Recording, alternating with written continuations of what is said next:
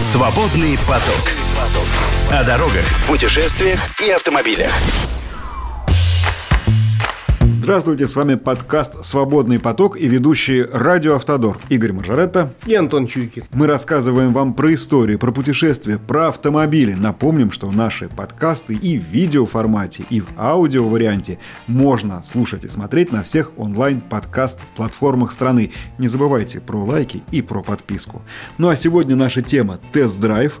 И это автомобиль, про который так и хочется сказать. И танки наши быстрые. Танк 500. Новый китайский рамный большой внедорожник. Вы его наверняка видели, если смотрели «Парад Победы» 9 мая. Ну а мы расскажем вам подробности и, в частности, вы узнаете. Вы узнаете, откуда взялся танк, который автомобиль, а не боевая машина. Насколько он быстр и как крепка его броня. Почему его прочат не просто в конкуренты, а на замену ленд-крузеру. И как он себя чувствует на параде, на танковом полигоне и на обычной российской дороге. Поехали, танк нас ждет. Поехали. Свободный поток. Откуда взялся танк? Почему такое название? И сразу договоримся. Я знаю, что компания предлагает называть тенком, но мы-то, в общем, с вами понимаем, что вряд ли весь рынок последует этой просьбе. В общем, да компании именно так хотят называть, а как хочет называть наш народ этот э, автомобиль, уже понятно. Танк. Во многом случайно. В Китае была э, компания Great Wall. Которая, и есть. Которая э, и есть. Компания Great Wall, которая знаменита вообще выпуском э, самых разных пикапов и внедорожников, решила сделать э, рамный автомобиль, вернуть его на рынок, потому что вроде их мода на них прошла. Но тут они сделали рамный автомобиль, назвали его эту модель танк 300 как модель, а не как марку, она, в общем, очень хорошо пошла в Китае. Они подумали, они сделают ли нам бренд. И сейчас это в Китае, я так понял, тенденция, потому что вот на шанхайском автосалоне я видел, что очень многие компании предлагают такие автомобили для путешествий в перспективе. Э, в качестве концептов, это всегда большие внедорожники или пикап. То есть, похоже, это мода, и значит есть спрос. Ну вот э, компания Great Wall решила, что это будет новый бренд, запустила модель э, Tank 300, она у нас продается уже полгода, очень неплохо. Продана, при том, что не дешевая цена, порядка 700 машин за несколько месяцев. Ну а вслед за ней пришел более крупный танк 300, э, танк 500, Э, кстати, в Шанхае как раз показали э, будущую модель Танк 400. То есть, несмотря на обилие хороших дорог в Китае в том числе, да. вдруг мы отмечаем, что возвращается мода на большие, серьезные, как еще называют, профессиональные, настоящие внедорожники и все дорожники, а их атрибутами непременно служат рама, блокировки, большой дорожный просвет, дизель, что-то у танка есть, а чего-то нет. Вот сейчас и разберемся. Ну, сразу хочу сказать, что дизеля, к сожалению, нет. Дело в том, что на китайском рынке есть мнение, что с дизелем может быть только коммерческий автомобиль, и они активно используют это действительно на пикапах, на какой-то иной коммерческой технике. Современная линейка э, даже рамных автомобилей предполагает только бензиновый мотор. Э, правда, в Китае активно еще э, продаются гибриды. Э, доедет ли до нас гибрид-танк, вопрос спорный. Есть такие планы, но будет или не будет сложно сказать. Но в любом случае, пока танк поставляется на, российским рынок, на российский рынок в одном варианте. Это трехлитровый бензиновый мотор мощностью, соответственно, 300 лошадиных сил, причем эта мощность не Без одной, по-моему, да, чтобы да, с налогами разобраться? Да, ужатый, потому что в самом Китае он 360. Для нас этот же двигатель э, сертифицировали как 299. Давай сразу обозначим, что за класс автомобиля. Там же длина близко к 5 метрам, насколько я помню. Да, чуть-чуть меньше 5 метров, практически 4,90. Значит, по размеру, по колесной базе он абсолютно точно совпадает с всеми Land Cruiser. Угу. А вот по размеру он чуть меньше, э, чем Land Cruiser 300, но чуть больше, чем Prado. Ну, то есть класс понятен. То есть это большие внедорожники э, класса D. Э, почти 5 метров в длину. Кстати, в Китае он больше 5 метров в длину за счет того, что в китайском варианте там запаска висит на задней, Снаружи. на задней двери. У нас ее по э, каким-то соображениям убрали под днище. Это не убавило клиренс, он по-прежнему очень серьезный. Он здесь 225 миллиметров что очень основательный клиренс. И, кстати, э, глубина брода, которая по ТТД может преодолевать этот автомобиль, до 80 сантиметров. Ну, я надеюсь, что брод не будет у него в ежедневных испытаниях. Я тоже а если вспомнить про прайс-лист, то даже я в этом практически уверен. Тут любопытная тенденция. Тем более ты сказал про танк 400, есть планы на танк 700. Смотрите, танк 300 цена начинается с цифры 3, а да. дальше там много знаков, да. это 3 миллиона.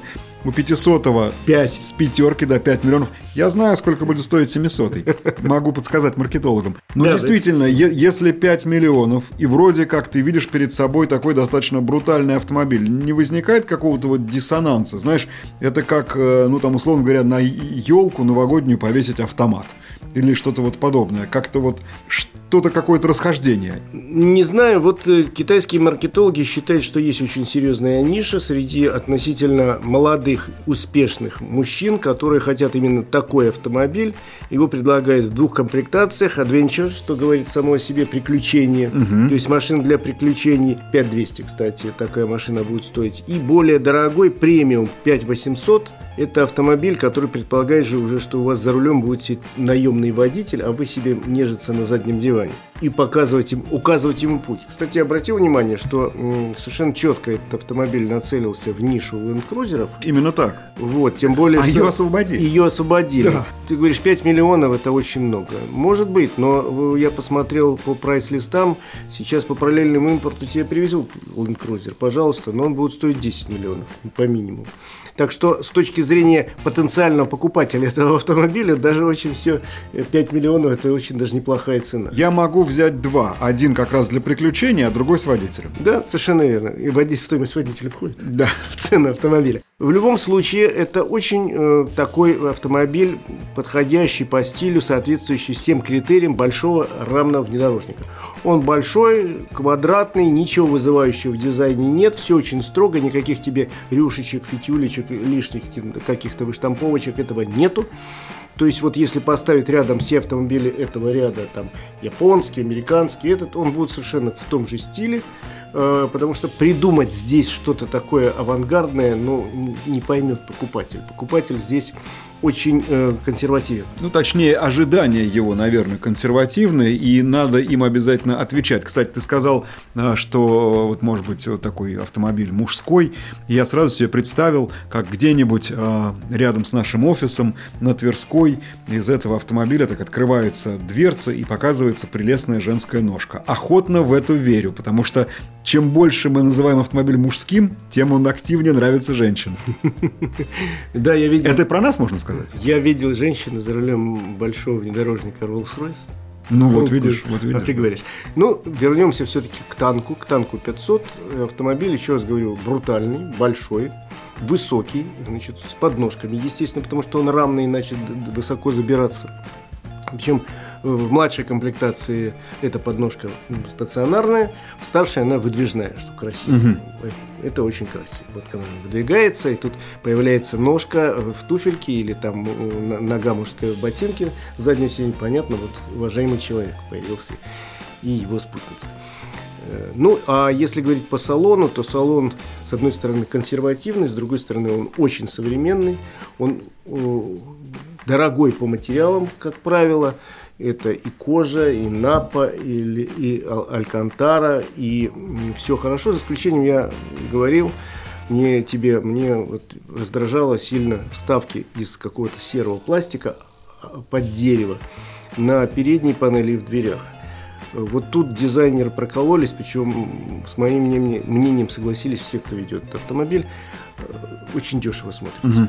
Можно, не надо тут карельскую березу, не надо имитировать. Но сейчас не все с тобой согласились. Вот, но э, береза особенно. Да, именно. Вот, тут скорее вопрос к тому, что пластик должен быть иным, он более дорогим должен быть, он должен быть какой-то фактурный такой. А тут плоский, понимаешь, это напоминает дешевый ламинат.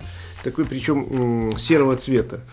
Ну, сразу бросается в глаза, и это немножко вот вышибает тебя из общей картинки.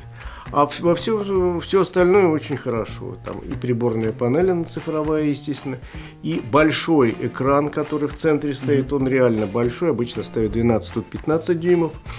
И все функции выведены на эти два экрана. Ты можешь с ними работать как тебе удобно, э, ставить все что угодно, убирать и так далее. В этом смысле никаких замечаний по электронике нет.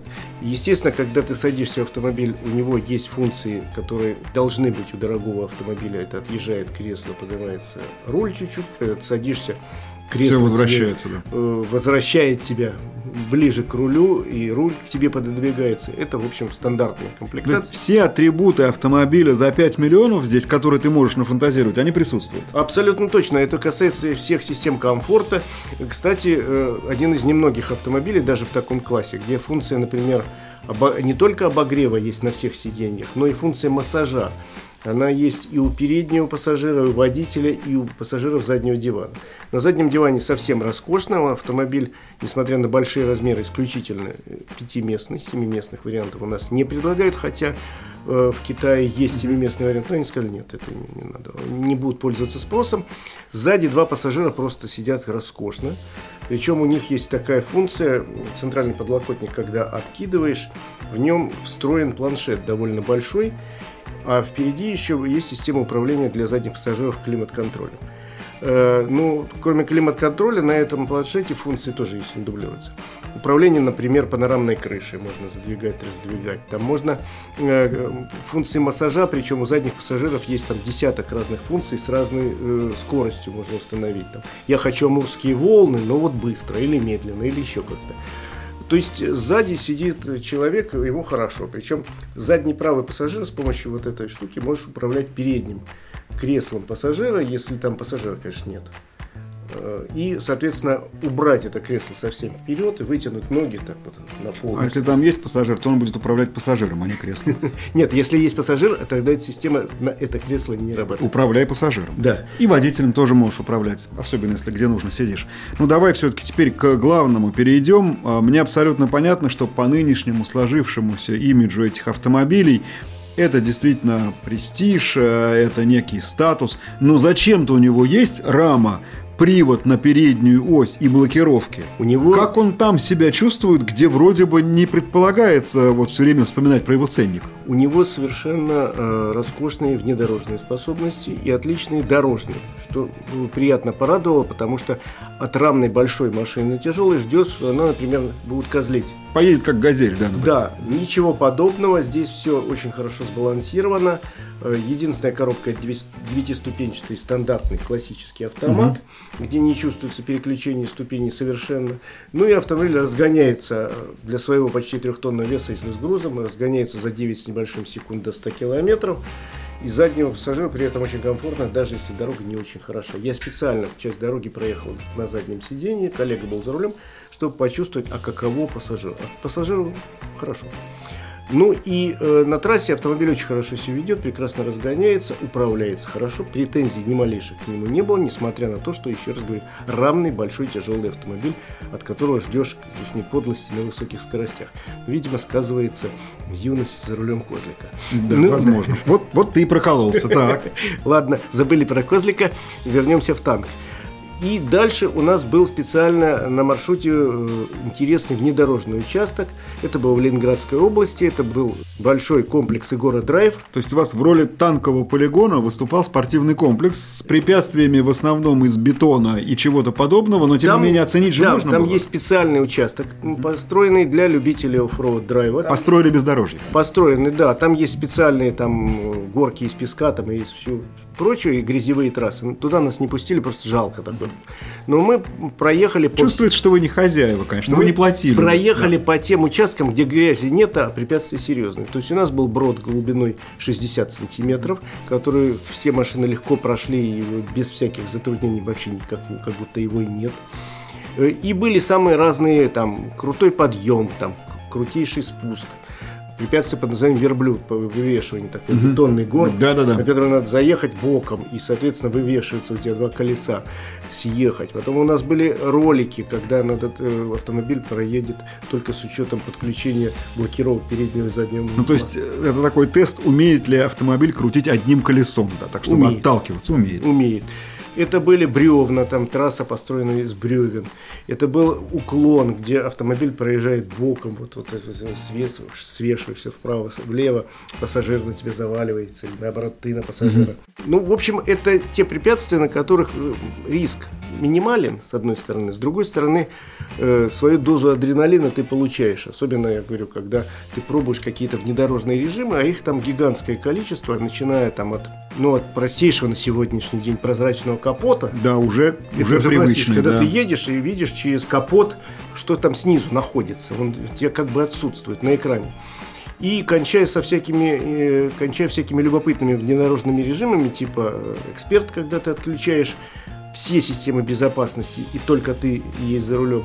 Э, внедорожный круиз-контроль, когда просто автомобиль сам ползет с минимальной скоростью, это хорошо при подъеме и спуске. Он сам выбирает вот эту скорость, а ты просто э, отвечаешь за руль в данном случае. И подтормаживаешь. Это и танковый разворот, который не потому, что автомобиль называется танк, а такая функция, когда автомобиль за счет подтормаживания одного из колес позволяет тебе развернуться на ну, сократить радиус поворота. Да, на небольшом месте.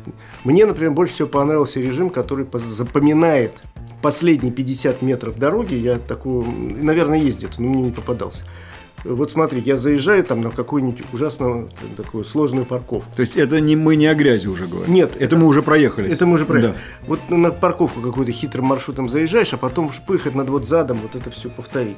Это бывает довольно сложно. В моей жизни такие случаи были. И, в общем, я э, выходил, но с трудом и с вспотевшим лбом. А тут ты просто нажимаешь на соответствующую кнопку, и автомобиль задним ходом повторяет последние 50 метров своего маршрута точь-в-точь. -точь. И ты совершенно по этому поводу не беспокоишься, а наоборот сидишь очень прикольно. Руль так тур -тур, сам тебе крутится. Надежда только на то, что за это время никто не подвинулся.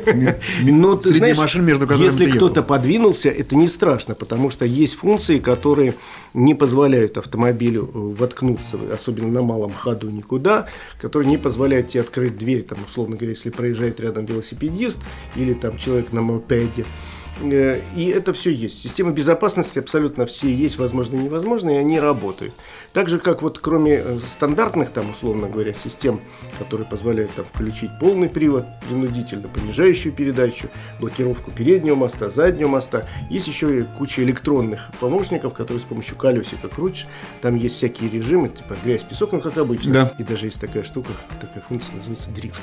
Угу. Вот это не совсем непонятно, зачем дрифт нужен тяжелому рамному внедорожнику. Ну, может, и есть такие любители, которые ради этого купят такой э, безумный автомобиль. Ну вот, кстати, к вопросу о том, купят. Давай вернемся, мы уже в анонсе это вкратце сказали, что машину впервые массово и чуть ли не вся страна увидела на параде, где танки были задействованы в доставке VIP-гостей. Да, совершенно верно. Говорят, что, собственно, в администрации президента ФСО закуплено некое количество этих автомобилей, которые устроили нашу службы соответствующие по своим соотношению цена-качество. Ну, то есть это уже серьезная заявка на возможный класс потребителей. Нет, конечно же, а, мы не говорим, что только среди э, спецслужб и только в специальных гаражах будут подобные автомобили, но уже более-менее понятно их предназначение, потому что я как раз себе представил, все это здорово, и экспертный режим для водителя, и блага для пассажира, но я в первую очередь вижу хозяина танка знаешь где? Не в танке. Он немножко впереди, в чем-то еще более дорогом, приземистом, черном, безусловно, и, и очень-очень престижном. И когда его спрашивают, а что это у тебя сзади? А это мой танк с моими танкистами. Вот, наверное, в такой функции, а мы-то, живя в столице, видим э, вот эти вот мини-кортежи, э, мы эти танки сейчас и начнем замечать на улицах. И они действительно заменят в этом плане, наверное, самую популярную э, в этом классе машину, это будет или Toyota, или Lexus. Насколько их реально и, может быть, туда же еще Гелендваген. А, ух, вот это смелая заявка. Хорошо, давай тогда до кучи, чтобы уж вообще все смешать. Заодно у вас Патриот, а, я сейчас серьезно говорю, и Аурус Комендант. Вот давай теперь среди вот этой всей иерархии найдем место танку 500. Ну, Аурус Комендант априори будет стоить дороже на несколько э, порядков. То есть его отодвинули? Э, и плюс он больше гораздо. Просто Тогда в другую больше. сторону отодвигаем УАЗ, который, соответственно, дешевле. Дешевле в три раза. все-таки из прошлого века, mm-hmm. из середины прошлого века. И здесь здесь остается э, некая линейка, из автомобилей модных э, среди обеспеченной публики в прошлые годы. Тут вот все Lexus, тут условный там не доехавший до нас Nissan Pathfinder, угу. тут, э, наверное, э, большой Kia и большой Hyundai. Да, видимо. Э, Махав, Махав и, да. и, соответственно, как Hyundai назывался, я уже даже и забыл. Так, Палисад. Палисад. Вот эти машины, э, да, и Гелендваген туда же, я бы его туда же отнес. Вот эти автомобили, которые или вообще ушли с нашего рынка, или остались только по параллельному импорту за запредельные деньги. На смену им пока пришел только один танк, но это что только начало, я тебе говорю про шанхайский автосалон. Все китайские компании, в том числе, которые уже работают на нашем рынке, собираются в ближайшее время сначала у себя, а потом через два дня у нас предложить вот такие большие рамные машины, потому что в Китае на них спрос ну, достаточно узкий, но они выходят с ними на те рынки, где эти машины всегда пользуются потрясающим спросом, не боясь конкуренции. У нас хорошо, у нас конкуренция недавно, mm. ну, допустим, на рынке арабских стран, где традиционно Land Cruiser был машиной, которая обозначает статус его владельца как минимум, сразу. Да, безусловно, особенно с соответствующими опциями в виде или, или доделками в виде золотых дверных ручек э, и прочих элементов оформления. Уверяю, в Китае с этим все хорошо, они сделаете очень быстро, хоть золотые, хоть платиновые. Ну, любопытно. В общем, э, ты так доказательно рассказал, что танк вооружен, а насколько он опасен для своих конкурентов, мы узнаем, в том числе глядя на распространение этой модели в других странах. У нас мы уже видим, что постепенно машины появляются. Кстати, что насчет э, рынка, какие продажи, может быть, прогнозирует фирма? Просто представлять себе этот сегмент. Я думаю, что тут речь не идет о десятках тысяч, но несколько тысяч таких автомобилей в течение года компания надеется продать. Ну, наверное, начнет с тысячи, и там э, продажи более растут, пойдут расти. Тем более, видишь, у них уже два, маш... Э, два автомобиля в линейке, а впереди еще как минимум два. Ну что ж, вот э, на таком танке удалось прокатиться Игорю Маржаретто. Он буквально прокатил нас вместе с вами. Не забывайте, что мы есть и в аудио, и в видео версии. Ну, видео вы уж сами понимаете. И в танке. И в танке тоже, безусловно, прям буквально, да. Ищи, ищите нас в танке, ищите нас на всех онлайн-подкаст-платформах. С вами был подкаст «Свободный поток» и ведущий радио «Автодор» Игорь Маржаретто и Антон Чуйкин. Счастливо! Свободный поток. Слушайте наши подкасты на Яндекс Музыке, Apple Podcast, Castbox, Spotify и на других платформах.